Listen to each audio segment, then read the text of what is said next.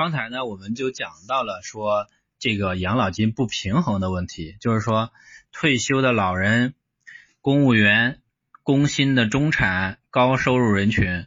所以呢，我们再来总结一下这个，看一下这个不同职业的它的一个替代率的一个情况。那高替代率人群指的是哪类呢？他的职业是公务员、事业单位的职工。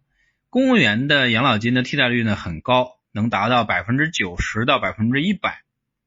然后呢，事业单位的职工呢，他的这个个人养老金替代率能达到百分之六十到百分之八十。但是呢，对于企业的员工来讲的话，就属于低替代率人群了。那个人养老金替代率只能够达到百分之四十左右，这个呢还只是平均水平。